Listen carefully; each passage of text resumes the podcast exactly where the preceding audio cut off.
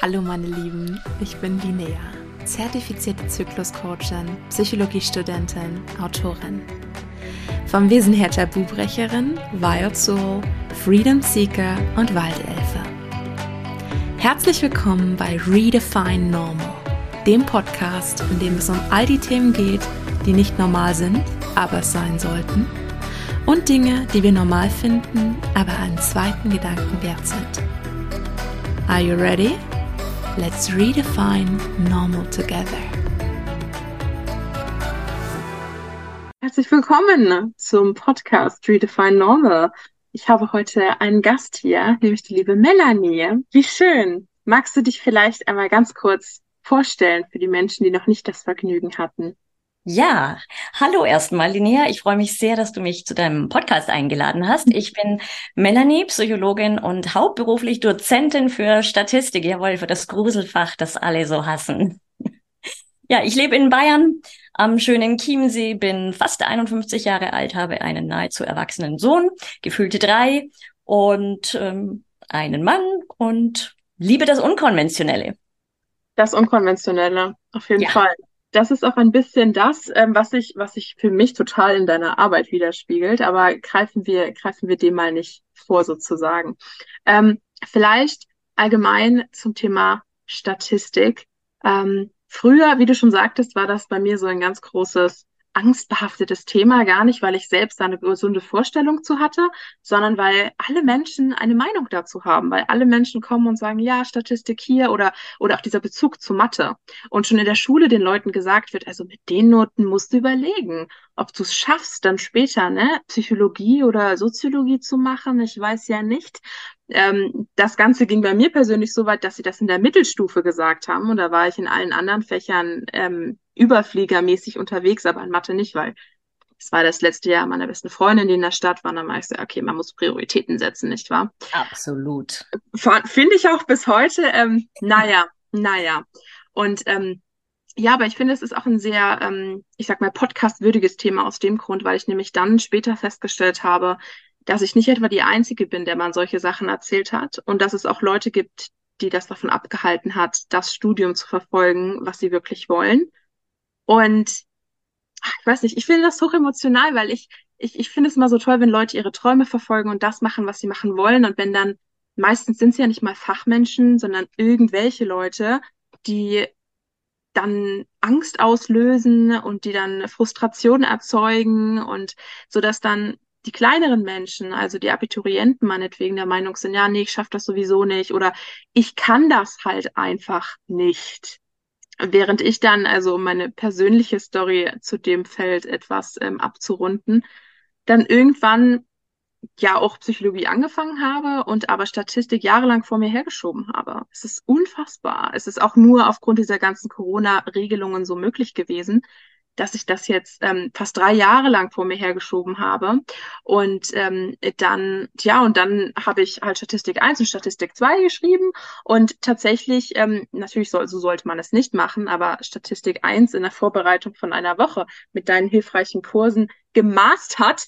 Und ähm, ja, wirklich, Okay. muss man so sagen. Und aber das fand ich deshalb, wir können gleich noch darüber sprechen, was die denn so anders macht. Das habe ich ja schon ein bisschen angedeutet, aber ähm, für mich auch dieser ganz große Aha-Effekt von wegen, nein, nein, es geht nicht darum, dass ich das nicht kann oder dass Frau das nicht kann. Es geht vielmehr darum, dass es mir nie so erklärt wurde, dass ich was damit anfangen konnte.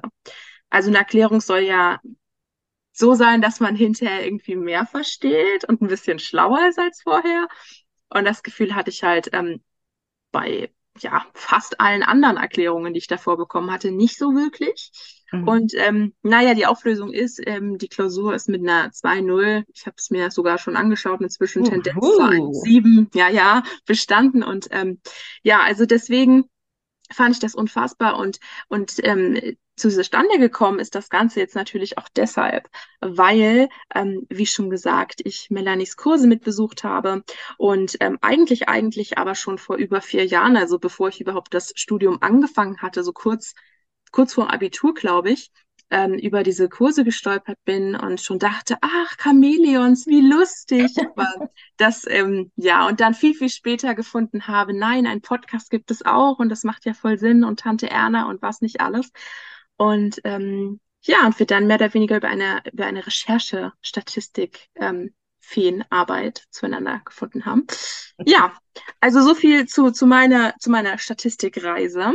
Ähm, was ist denn deine Statistikreise? Wie, wie, wie wird man denn, äh, oder wieso fragen sich vielleicht auch einige, Statistikdozentin man würde von höheren Mächten auserwählt.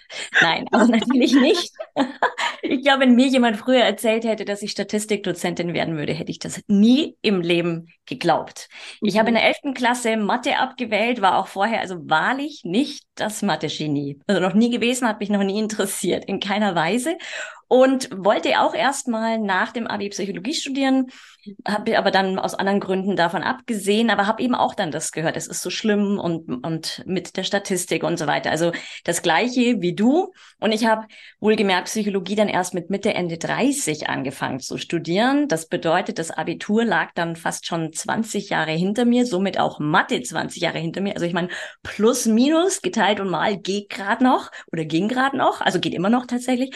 Aber recht viel mehr war es dann auch überhaupt nicht. Und ich hatte auch in der Schule nie Stochastik. Also ich habe eine Zeit lang im Ausland gelebt und dadurch hatte, ähm, ja, habe ich dann einfach einen anderen Lehrplan gehabt. Also ich hatte noch nie Berührung mit Statistik.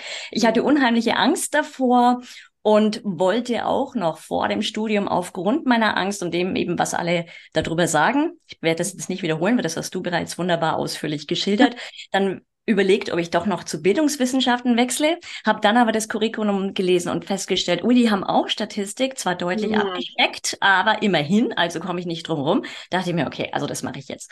Und dann habe ich mir, ich habe den Bachelor an der Fernuni in Hagen gemacht, mit Kommilitoninnen zusammen einen sehr guten Tutor geschnappt und den bezahlt vor dem ersten Semester, also vor dem ersten Statistiksemester und habe gesagt, kannst du uns das bitte nahebringen, bevor es losgeht? Das war mein Einstieg. Ja. Und dann war, hatte ich 98 Prozent in der ersten Statistikklausur und hatte dann die Möglichkeit bekommen, als Tutorin für die Fernuni Hagen an der TU in München, dann, ich lebe ja am Chiemsee, wie gesagt, mhm. Statistikseminare zu halten. Das bedeutet, ich habe meine Prüfung Ende März geschrieben und stand ab, ich glaube, Mitte, Ende April bereits vor Studierenden. Also völlig ins kalte Wasser geworfen. Ja, also von, ich kann das gar nicht, ich kann kein Mathe und ich habe wahnsinnig Angst davor und wechsle zum anderen Studienfach hinzu innerhalb von zwei Semestern plötzlich als Statistikdozentin da gestanden. Und es war vor allem für mich auch so unfassbar äh, und hat also erfreut mich bis heute noch, dass ich das tatsächlich kann, obwohl ich bis dato überhaupt keine Matheheldin bin. Und das ist auch was, was viele Leute durcheinander bekommen, weil die denken, Statistik hätte so viel mit Mathe zu tun, aber das ist tatsächlich überhaupt nicht der Fall. Das heißt, um Statistik lernen zu können, bedarf es wirklich ausschließlich der Grundkenntnisse der Grundrechenarten plus minus mal geteilt. Gut wäre noch Wurzel ziehen zu können, ins Quadrat zu setzen und Formen umzustellen. That's hm. it. Also mehr braucht es tatsächlich nicht für Statistik. Also da ist gar nicht so viel Überlappung vorhanden. Ja, und dann hatte ich diese Tutorinnenstelle, die ging aber nur, bis ich den Bachelor fertig hatte. Also ich hatte dann zwei parallele Gruppen, also ich war gut beschäftigt, hat mir wirklich Spaß gemacht und erst dadurch habe ich es auch tatsächlich wirklich erst verstanden, verstanden so richtig, ja. Mhm. Also, und auch wenn ich heute zurückschaue auf die Zeit damals, denke ich, ui, also so ganz jetzt im Vergleich zu dem, wie ich es jetzt heute verstehe oder wie ich die Zusammenhänge und die Struktur verstehe, war ich damals auch noch nicht drauf, ja. Also das kommt erst mit der Zeit. Ist auch etwas, was man einfach braucht bei der Statistik, Geduld, dranbleiben und den langen Atem und irgendwann setzen sich die Mosaiksteine zusammen.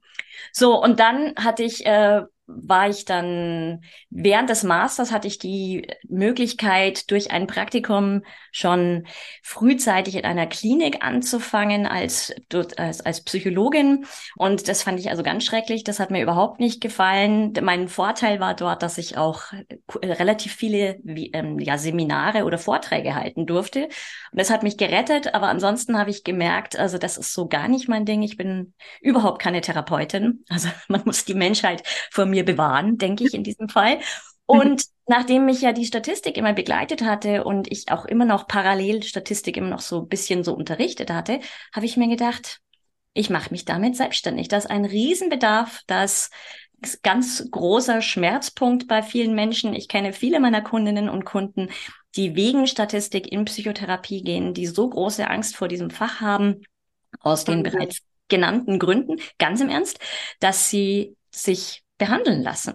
Und teilweise sogar, wenn sie Sessions, Einzelsessions mit mir haben, dann sagen sie oft, ja, ich habe überhaupt nicht schlafen können heute Nacht, weil ich wusste, ich habe die Session mit dir heute. Und ich sage dann immer, hey, es bin doch bloß ich. Ja, also, ja, ich konnte es irgendwie nicht so wie, also das, diesen Teil konnte ich jetzt nicht nachvollziehen, aber scheinbar bin ich dann trotzdem eben noch die die ehrwürdige Statistikdozentin sozusagen. Ja, aber es ist auf jeden Fall ein ganz großer Schmerzpunkt bei sehr vielen Leuten. Viele Hochschulen tun auch wirklich alles dafür, dass das so bleibt.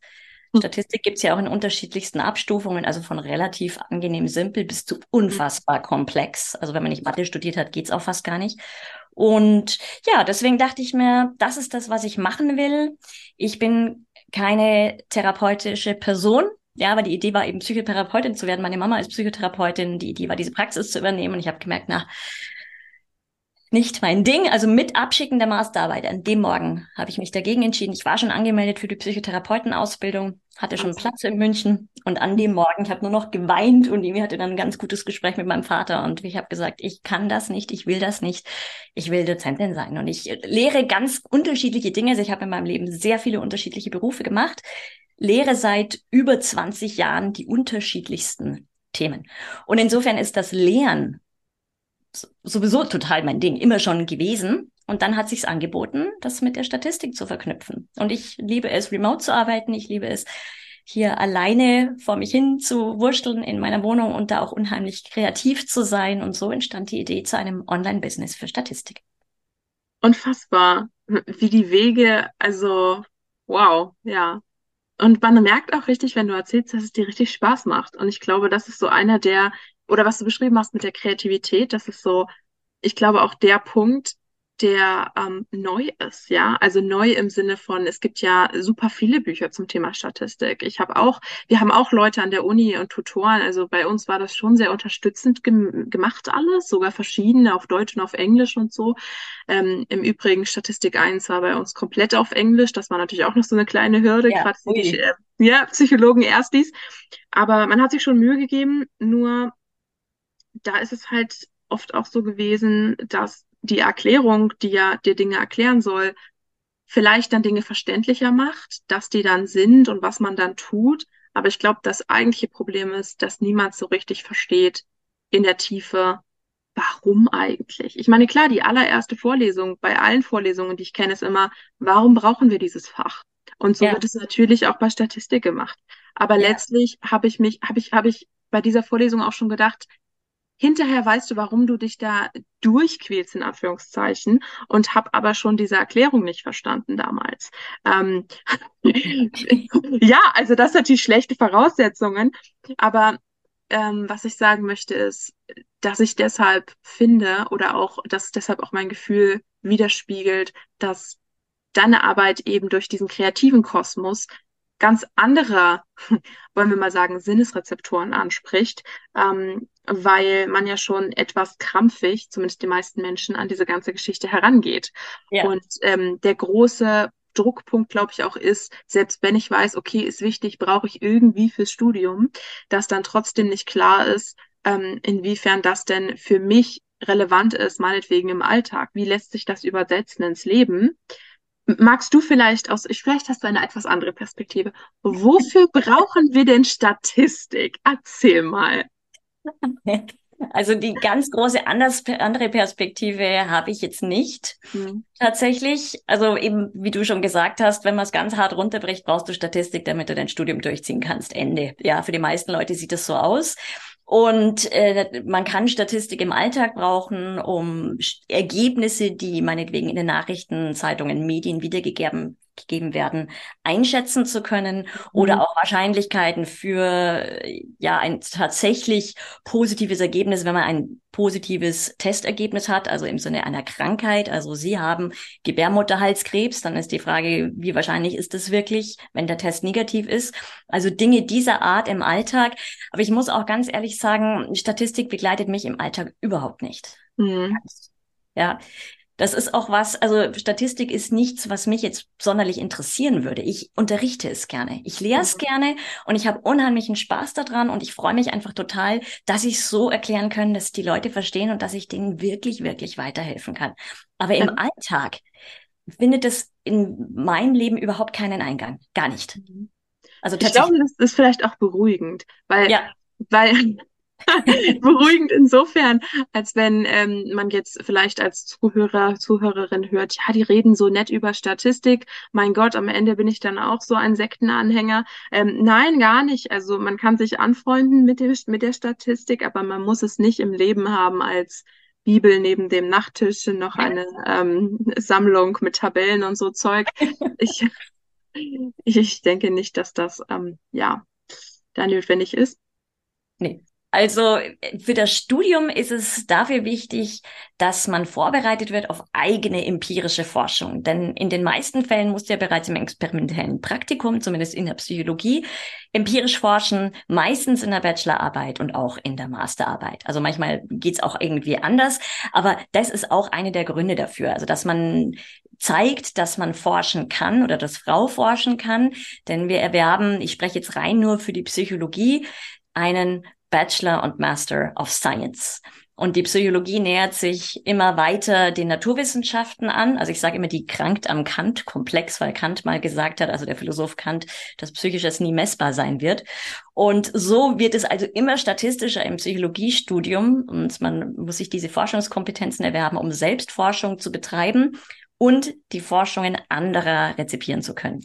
Also das ist ganz das Wesentliche. Also platt gesagt, damit du deine Arbeiten schreiben kannst. Ja. Aber es ist genau so. Und davon Verstehst, was in anderen steht. Ja. Ja. Und, da, und, davon profitiere ich ja jetzt auch, also durch diese eher merkwürdige Konstellation, erst nach drei Jahren Statistik zu schreiben. Ähm, ich habe ja, ich habe ja in einem halben, dreiviertel Jahr auch meine Bachelorarbeit. Und also insofern, während die anderen sich jetzt denken, was ist passiert damals in Statistik, ähm, bin ich so, ja, es macht ähm, Sinn. Ich weiß jetzt, wie ich mit den Programmen umgehe. Und tatsächlich ähm, Vielleicht das noch auch als kleinen Disclaimer, weil viele dann so sind, überall im Psychologiestudium ist dann die Statistik, an jeder Ecke lauert sie. ähm, ja, ich habe letztens mal gezählt, bis dato habe ich 38 Kurse belegt und zwei davon waren Statistik und das war Statistik 1 und Statistik 2. Ähm, also es kommen noch ein paar, keine Frage, aber dieses Thema von es ist überall und wenn du es hast, dann hast du das Studium und dann schaffst du das nicht, ist auch völlig ähm, ja, außerhalb der Proportionen, um das mal noch abschließend zu meinem Teil hinzuzufügen. Ja. Ja, das ist natürlich schon so ein bisschen hochschulabhängig. Also es gibt Hochschulen, da kommt es in nahezu jedem Modul in irgendeiner Weise vor. Hm. Also das gibt's schon auch leider, es so. Leider. Dann also, ihr wisst es, Hochschulwechsel ist angesagt. Ja, ja.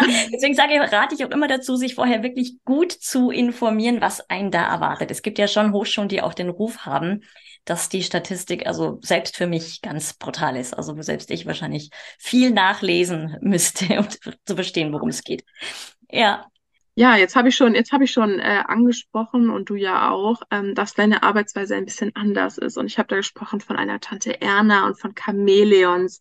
Ähm, ah. Magst du vielleicht ja kurz ja umreißen, ja. was, äh, ja, dass ich direkt, wie es leuchtet mir gegenüber am Bildschirm, ja, was da so drin ist im Paket Melanie Statistik. Also Tante Anna die Chamäleons. Als ich meine Website gebaut habe und dann natürlich im Folgenden meine Kurse, habe ich mir gedacht, es braucht eben was, was Witziges. Es braucht ein Gegengewicht zu diesem staubtrockenen, grauen, abstrakten Fach. Also wenn man mal einen Boards nimmt, wem der Boards etwas sagt, Statistik, ähm, dieses Buch, das ist ja so der absolute Klassiker und das irgendwo aufschlägt, dann möchte man am liebsten weinend in die Auslegeware beißen, ja, und dann sagen, oh Gott im Himmel. Und deswegen war mir klar, es braucht dazu den Gegenpunkt. Deswegen ist ganz bewusst ganz vieles auf meiner Website pink, auch mein Podcast-Cover. Das hat nichts damit zu tun, dass ich die Pinkfee bin, überhaupt nicht, sondern das mache ich ganz bewusst, um Farbe reinzubringen. Denn ich finde, dieses Fach hat Farbe verdient und darf auch etwas lebendiger sein. Und außerdem wollte ich gerne einen Begleiter haben. Und dann kam ich irgendwie auf das Chamäleon. Also ich hatte vorher auch überhaupt noch kein Ding mit Chamäleons. Ich fand die auch irgendwie nie so wahnsinnig interessant. Ich habe es mir mit bepelzten Wesen, also mhm. Faultieren und sowas und Nasenbären und so. Ja, aber äh, irgendwie war das so da und dann habe ich gemerkt, ach, die kann man, die sind ja eh schon toll farblich, aber die kann man auch noch irgendwie schick photoshoppen, sodass die so richtig poppen sozusagen und ganz toll aussehen. Und ich dachte mir, das ist echt mal so was richtig anderes. Und manche fragen sich natürlich, wenn sie auf meine Website kommen, sie sehen da erstmal so einen Chamäleonschwanz, ob sie sich irgendwie da vertan haben, ob das ein Fake ist, aber das ist ganz bewusst gemacht, um die Statistik aufzulockern und einen anderen Impuls zu setzen. Und da gibt's unterschiedliche Chamäleons und es gibt ein Hauptchamäleon, das heißt Leonie. Und dann gibt's Mu und Sigma und ein paar andere. Und zusätzlich habe ich Tante Erna mit ins Boot geholt. Tante Erna kann man sich vorstellen als eine imaginäre Tante von dir beispielsweise, zu der du regelmäßig zu ordentlich Schwarzwälder Kirschtorte und Kaffee kommst. Und Tante Erna hat überhaupt nichts mit Statistik am Hut, kennt sich null aus, ist aber monsterneugierig und möchte immer wissen, was du machst forschungstechnisch.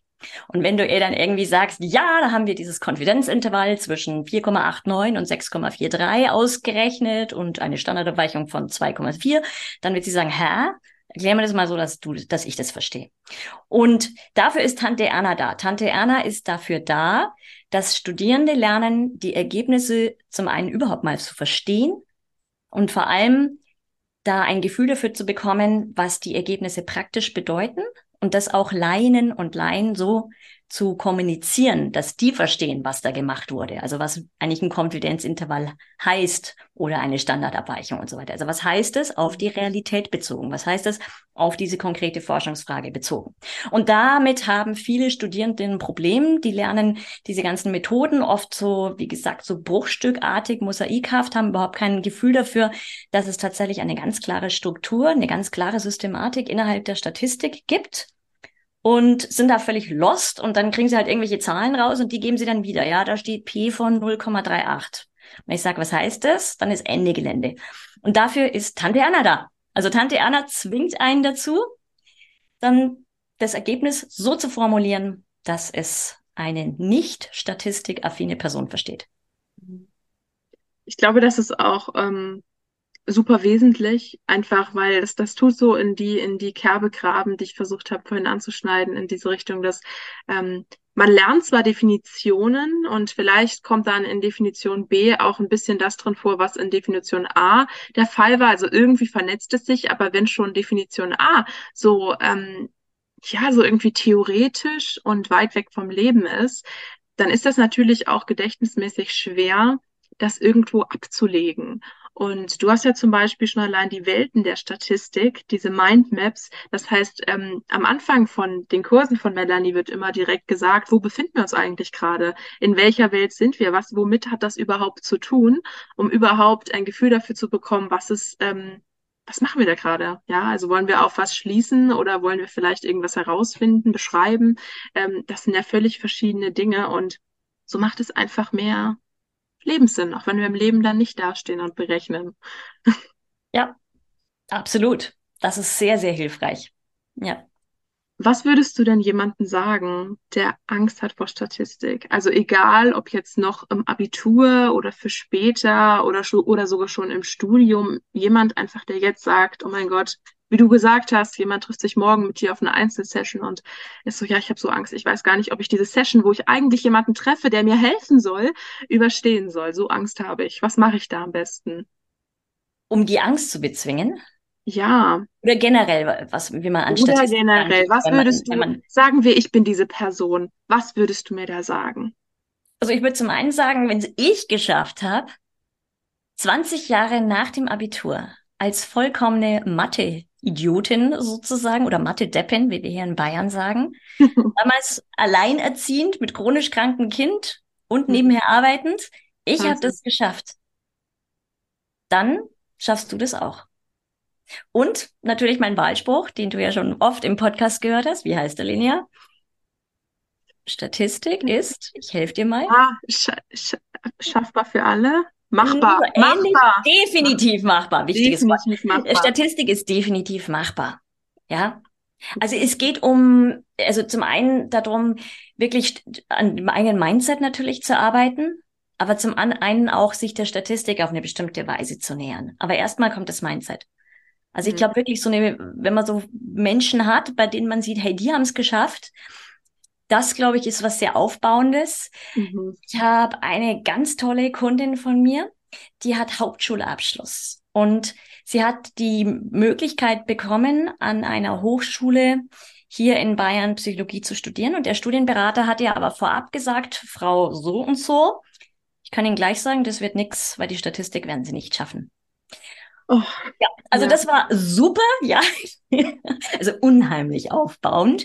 Und sie hat bravourös beide Statistikklausuren geschafft mit Hauptschulabschluss. Und sie war auch schon ähm, etwas älter. Also hat auch schon Kinder und so weiter. Ja, also nicht direkt vom Abi oder nee, eben nicht Abi, direkt vom Hauptschulabschluss, sondern ähm, einfach wirklich deutlich später. Deswegen hatte sie überhaupt diese Chance, weil sie schon Berufsabschluss hatte. Und eben ihr wurden überhaupt keine Perspektiven zugebilligt von diesem Herrn. Und mhm. sie hat es geschafft. Also es ist also schaffbar, wenn man sich Hilfe holt auch. Ja, sie hat sich frühzeitig Hilfe geholt, sie hat eben auch, also bei mir Sessions gehabt, sie hatte meine Kurse und vielleicht auch woanders, who knows, aber sie hat es auf jeden Fall geschafft. Und das ist ganz wichtig, das ist schaffbar. Und viele haben einfach zu tun, gerade Frauen oder Menschen, die sich als weiblich identifizieren, mit dem, was sie früher gehört haben. Also Mädchen können kein Mathe, Zahlen sind nur was für Jungs, du bist zu doof dazu, ja, mit Zahlen kann ich eh nicht, oder auch mit Geld, ja, komm ja dann, oh, wow. das würde jetzt viel zu weit führen, dieses Thema, ja. Also ja. das, was, also da haben es unfassbar, was gerade Frauen da hören, ab frühester Kindheit. Hm. Und da hatte ich ja letztens, letztens auch, ähm, hast du ja vielleicht gesehen, auch ein äh, Shorts gepostet, in dem ich diese Begegnung hatte letztens bei einem Freund von uns, der so im Gespräch so völlig nonchalant die Bombe platzen ließ, also so über seine Schwester erzählt hat und so gesagt hat, ja, die hat ja so Schulprobleme gehabt, weil die äh, Mädchen können natürlich kein Mathe. Mhm. Also völlig normal, so gesagt, so vor sich hingesprochen. Da siehst du, was für Einstellungen da sind. Ja. Also er hat Physik studiert, wohlgemerkt, ja. Aber nicht nur, dass wir Mädchen kein Mathe könnten, was ja natürlich völliger Blödsinn ist, sondern natürlich nicht.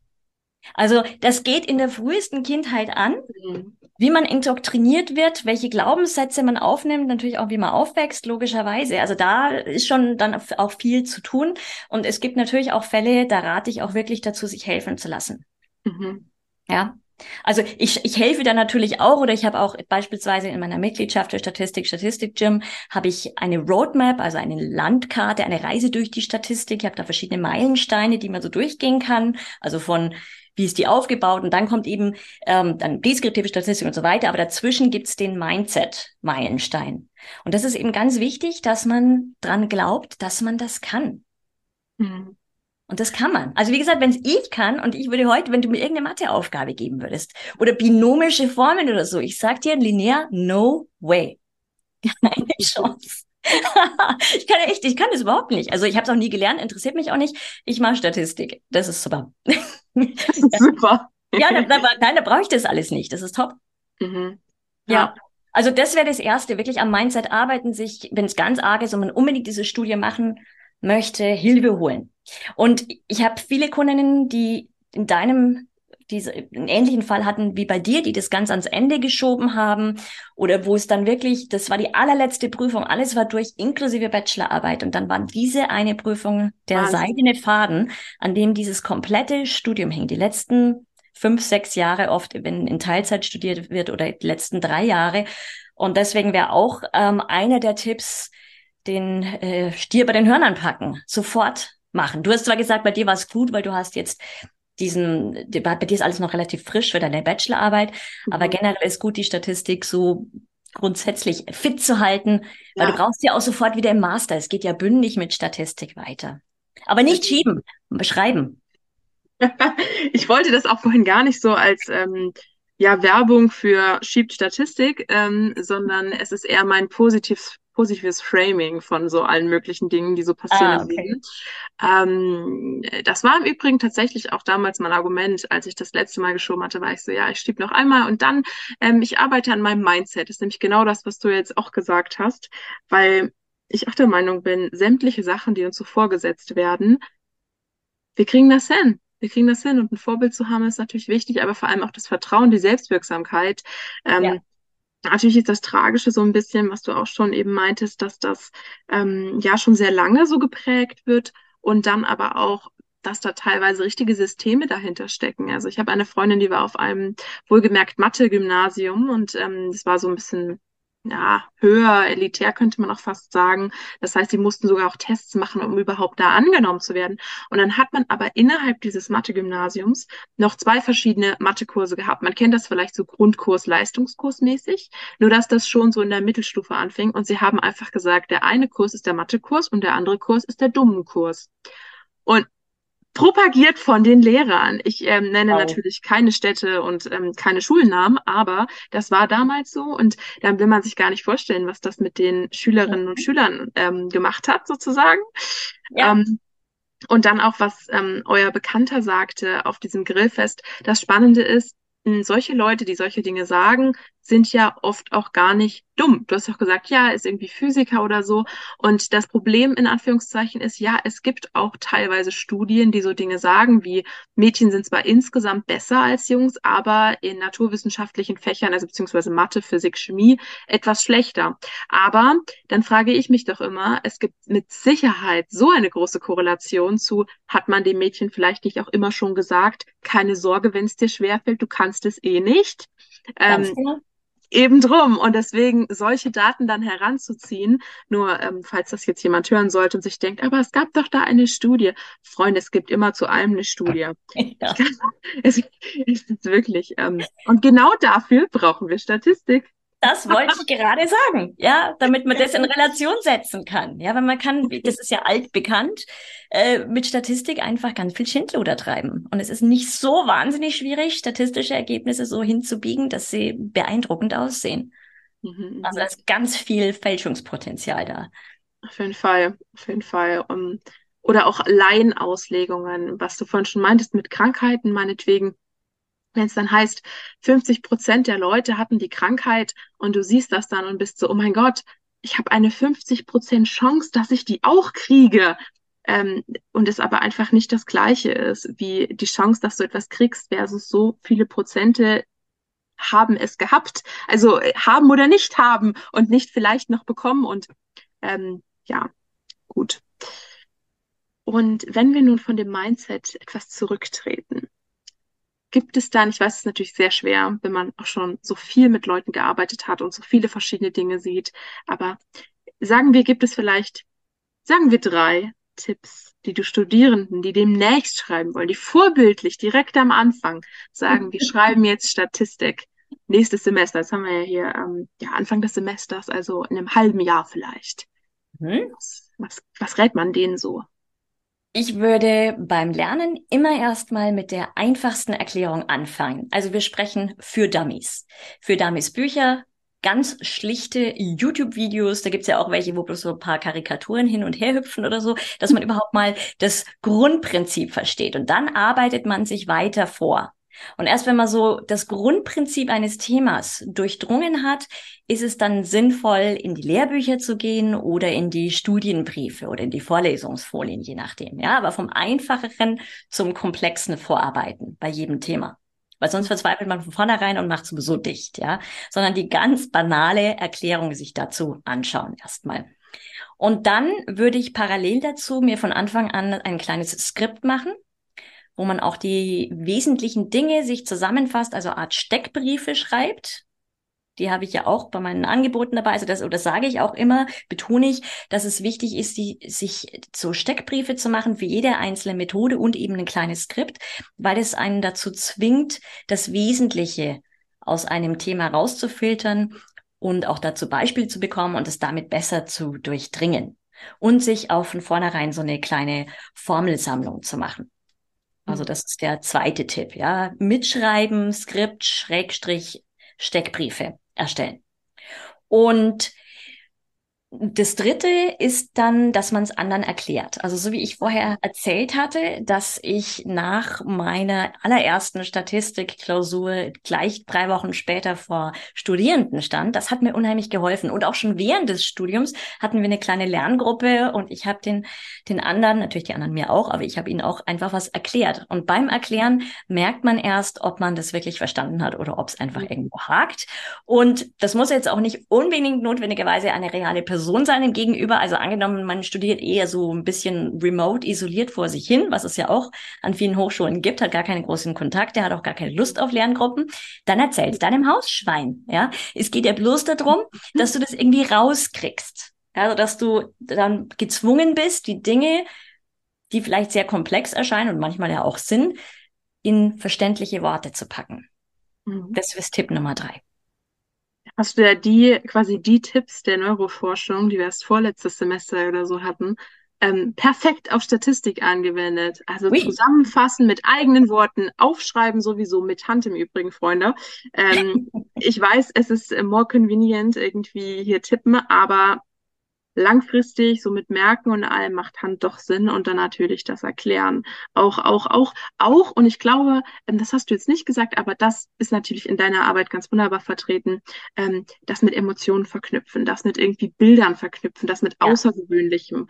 Je, je verrückter, desto besser ist, ja. ist eigentlich sowieso das Ding. Ja, jetzt haben wir sich schräge Beispiele überlegen, beispielsweise. Ja, wenn man sich Beispiele zu den oh. Methoden aufschreibt, einfach wirklich ganz abstruse Beispiele.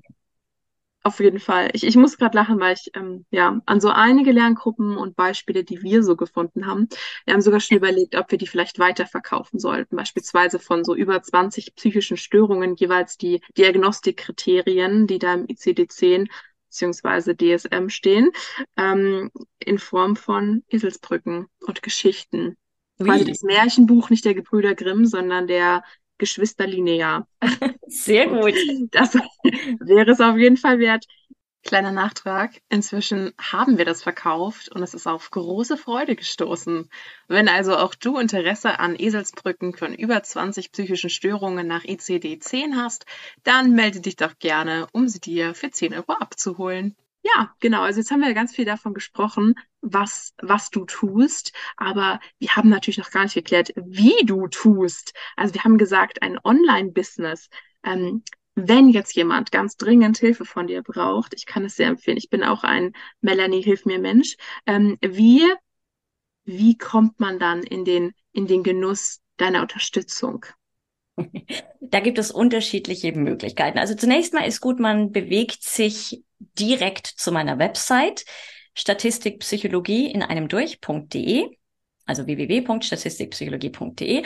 Und da gibt es erstmal so zum Testen einen Button, der heißt Hilfreiches für 0 Euro. Da gibt es übrigens auch einen Steckbrief. So einen kann man sich mal holen, nämlich für den T-Test für unabhängige Stichproben, einfach mal als Vorlage, damit du weißt, wovon ich da jetzt überall überhaupt spreche.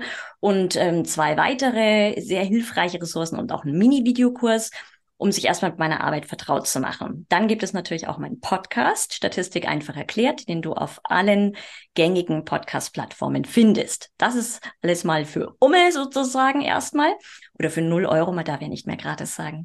Also für 0 Euro und natürlich auch, ich habe einen YouTube-Kanal, Statistik einfach erklärt. Und wenn du dann merkst, das liegt dir, du findest es gut, wie ich die Dinge erkläre, könntest du dich dann zu meinen Kursen vorwagen. Ich habe zum einen Videokurse, nämlich zwei verschiedene Crashkurse, einmal für die deskriptive, die beschreibende Statistik, sozusagen der Einstieg in die Statistik und einmal für die schließende Statistik. Der ist allerdings wirklich erstmal ein Einstieg in die schließende Statistik. Die schließende Statistik ist so das Hauptthema innerhalb der Statistik, also der Kernbereich. Und dazu gibt es dann einen sehr viel umfassenderen sogenannten Powerkurs Inferenzstatistik und SPSS leicht gemacht den man allerdings auch verwenden kann, wenn man R in der, oder R in der Hochschule als Statistikprogramm verwendet. Also das sind meine Videokurse. Wenn man die sich zulegt, dann hat man jahrelang Zugriff drauf. Also das ist jetzt im Vergleich zu meiner Mitgliedschaft, zu der wir gleich kommen, wie wenn du dir eine DVD kaufst. Sowas gibt's ja noch, die man lange verwenden kann. Und dann gibt es aber auch die Möglichkeit, in meine Mitgliedschaft Statistik Gym zu gehen. Das ist quasi Netflix. Netflix für Statistik im Bachelor. Da hat man auf die Inhalte Zugriff, solange man Mitglied ist. Da gibt's ähm, auch Videos, Audios Downloads wie Steckbriefe, Anleitungen, Übungsblätter, Probeklausuren, aber auch alles rund um die Mindset, diese Roadmap durch die Statistik. Da gibt es auch Live-Frage-in-Antwort-Sessions jeden Monat, auch Webinare zum Beispiel gemeinsam rechnen und Studien besprechen mit meinem Kollegen Jan oder ab und zu Gastdozentin. Also letzte, jetzt Anfang September hatte ich eine Dame da, die ein Webinar gehalten hat über wissenschaftliche Arbeit mit KI. Das ist die erfahrene Autorin Daniela Weber. Und das bekommst du also alles in Statistik-Jam. Das ist aber eben eine Mitgliedschaft, wo man so lange auf die Inhalte zugreifen kann, solange man dabei ist. Das sind meine Angebote und zudem habe ich auch noch den sogenannten SOS-Klausurvorbereitungstag. Mhm. Dann kann man mich entweder für einen halben Tag, drei Stunden oder sechs Stunden buchen und hat dann Einzelsessions mit mir per Zoom. Quasi die Mindset-Arbeit on top, wenn man so möchte. Wenn man das währenddessen möchte. Wir können aber auch rein nur Statistik machen währenddessen. ich richte mich dann natürlich komplett nach äh, meine Studierenden, was die möchten von mir. Manche brauchen Mindset, manche auch gar nicht. Also das ist ganz individuell. Ja. Das rundum sorglos Paket für Statistik in verschiedenen Nuancen sozusagen. Das Buffet quasi. Das Buffet yes. von Statistik, Operetten, Besuch. Ja. Ganz genau.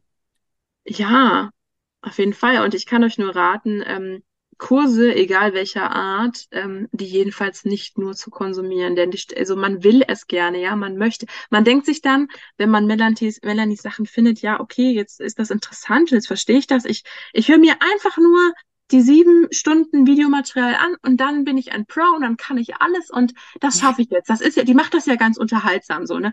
Aber nein, ähm, ich weiß, die Versuchung ist groß. Tut es bitte nicht. Bitte, bitte, bitte löst auch die Aufgaben, macht auch die Quizze, denn ähm, das ist das wahre Verständnis. Ähm, Sonst kann es passieren, dass man Dinge wieder vergisst, dass man sie nicht richtig verstanden hat. Und ähm, also Quiz machen, Berechnungen anstellen, wobei es übrigens nicht sein muss, viele haben ja auch so eine große Furcht vorm Rechnen, dass Rechnen teilweise gar nicht ähm, so viel Raum einnimmt. Ich habe hey. zum Beispiel jetzt, wie gesagt, ähm, in der einen Klausur, die ich jetzt gerade geschrieben habe, Statistik 2, das waren alles offene Fragen im Übrigen. Und da gab es ähm, von 20 Fragen genau zwei, in denen man Berechnungen anstellen musste und der Rest waren Erklärfragen. Also du ähm, musst keine Angst haben und dich nicht erinnert fühlen, PTBS-mäßig an dein Mathe-Abitur. Das ist ähm, eine ganz andere Geschichte. Ja, ja. Genau, ja. und weil du die Quiz ja angesprochen hast, also es gibt in all meinen Kursen und bei der Mitgliedschaft Statistik Gym dann Quizfragen. Hm. Und es ist auch so eine Belohnung, nicht wahr? Und dann sieht ja. man, oh mein Gott, ich habe wirklich was verstanden, ähm, richtig geantwortet. Sehr gut. Hast du noch Dinge, die du mitgeben möchtest, die du teilen magst? Ich glaube, das Wesentliche ist tatsächlich gesagt. Ich glaube einfach, der Wesentliche zusammengefasst ist, dass jeder und jede kann Statistik schaffen. Definitiv. Wenn man reinhängt, wenn man eben nicht, wie du sagst, einfach äh, das nett neben äh, abspülen oder eben Hausschwein ausführen oder sonst was konsumiert, sondern wirklich mitschreibt und diese Überprüfungen macht mit den Quiz und so weiter, wenn man dran bleibt und an sich glaubt und auch an den potenziell vorhandenen negativen Glaubenssätzen und Ängsten arbeitet, dann ist Statistik definitiv machbar. Und wenn man merkt, oh, allein wird es echt schwierig, dann sich unbedingt frühzeitig Hilfe holen. Aber du schaffst es. Definitiv. Du, die Statistik ist definitiv machbar. So ist es. In diesem Sinne ähm, danke ich dir für das Interview. Schaut gerne vorbei ähm, beim Post der Folge unten verlinkt. Ich verlinke auch Melanies Instagram-Account und die Website, beides nochmal in den Show Notes. Und lasst uns gerne wissen, ob ihr Unterstützung benötigt oder Anregungen, Feedback, wie auch immer habt. Und bis ganz bald.